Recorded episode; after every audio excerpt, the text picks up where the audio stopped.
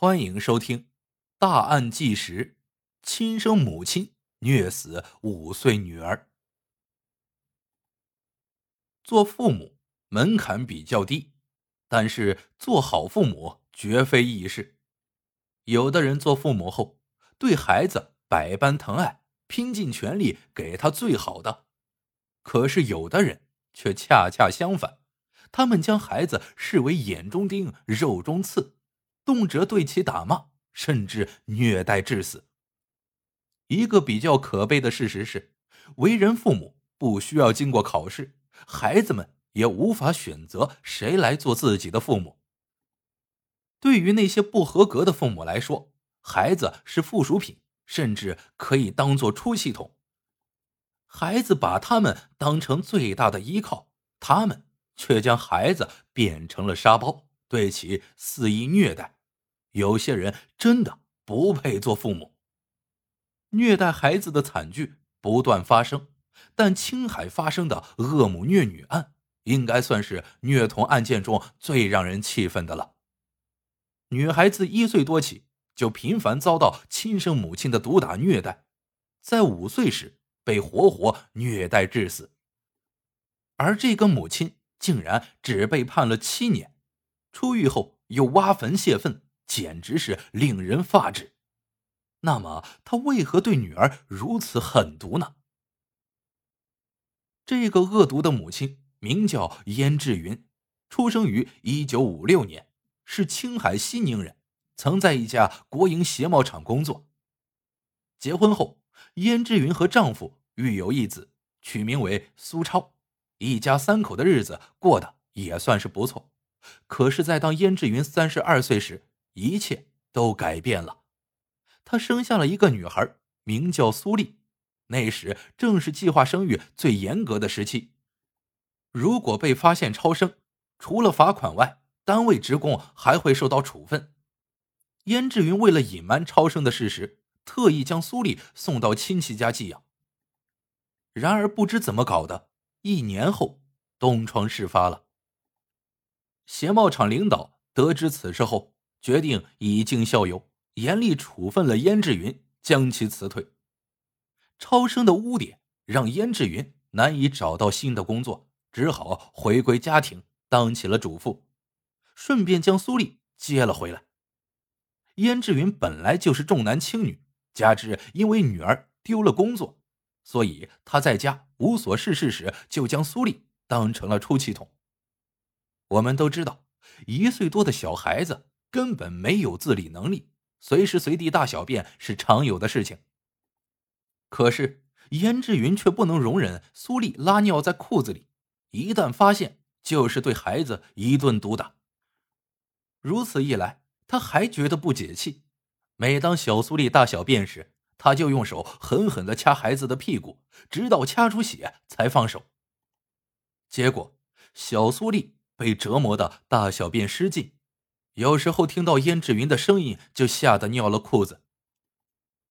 女儿被吓得大小便失禁，并没有让燕志云良心发现，他没有对小苏丽进行正常的引导，反而为了减少其排泄，对其进行限水限食。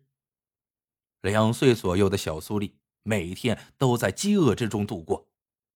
燕志云为了确定自己的权威，他训练年幼的女儿吃饭时必须说：“好妈妈。”丽丽要吃饭，小苏丽必须完整的说出来，才能得到一点食物，否则会一口吃的也没有。小苏丽两岁多时，已经能到处跑动了。有一次，小苏丽实在是太饿了，就出门向邻居阿姨要饭吃，结果正好被燕志云看到，他冲上去将小苏丽手中的馒头打掉，用脚碾碎。燕志云将邻居骂了一顿。然后将小苏丽拎回了家里，对其一顿毒打。自那以后，燕志云就开始限制小苏丽出门了。女儿在家吃不饱饭，还不让她要饭吃，真是蛇心毒妇。尽管十分害怕母亲，但是有时候饥饿会战胜恐惧。小苏丽饿得实在受不了了，就会偷家中的食物。可是他毕竟才是一个两岁多的孩子呀，偷吃食物后总会被发现，少不了招致一顿毒打。燕志云有了经验后，只要不在家时，就会将食物放在小苏丽够不到的地方。一九九零年十二月十日，小苏丽饿得实在受不了了，她跑到院子里偷偷的吃起了鸡食。燕志云看到后，对其破口大骂，打了一顿还觉得不过瘾，干脆拿出针线，在小苏丽的嘴巴上缝了四针。晚上的时候，邻居马秀清。来燕志云家借东西，他早就听说燕志云虐待孩子，可是刚一进门看到的景象，让这个十七岁的少女差点吓瘫在地上。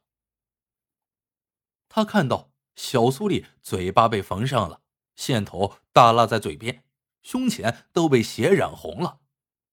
马秀清愤怒的质问燕志云：“你对孩子干了什么？”燕志云解释道。你是不知道，这个死丫头偷吃鸡食，那东西多脏呀，人哪能吃？我缝上她嘴，就是让她记住，长个教训。你也别告诉别人，我呀，这就给她拆了。随后，燕志云粗暴的将线拆了下来，小苏丽嘴巴顿时流出了血，眼泪也掉个不停。马秀清心疼的受不了，也顾不上借东西了，扭头跑回了家里。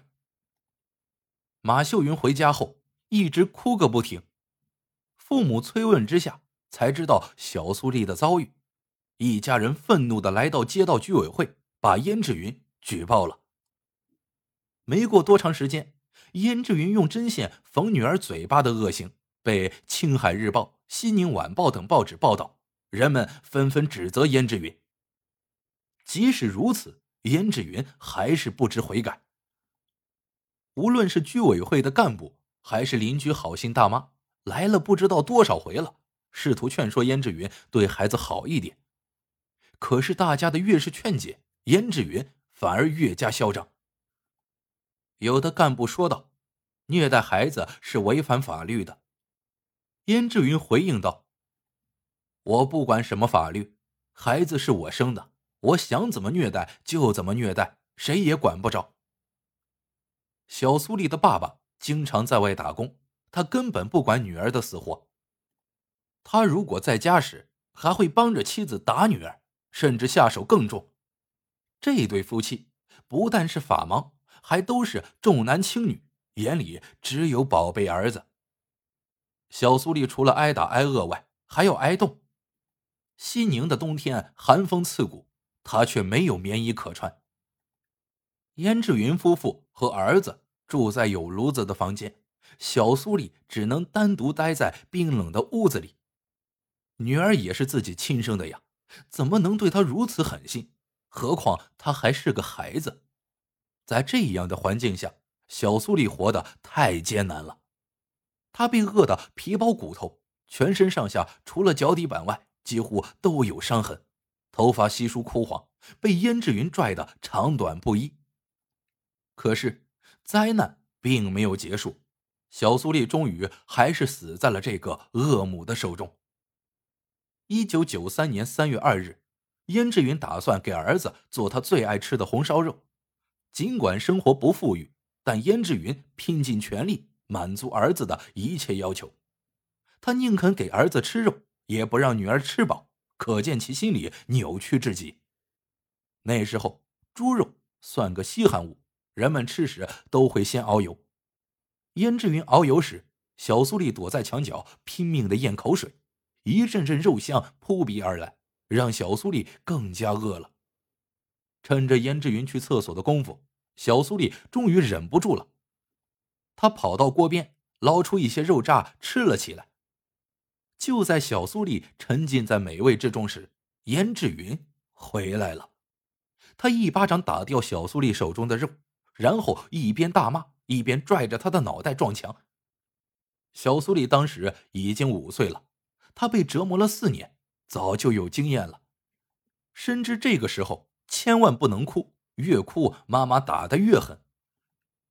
可是打了女儿一顿之后，燕志云仍然觉得不解气。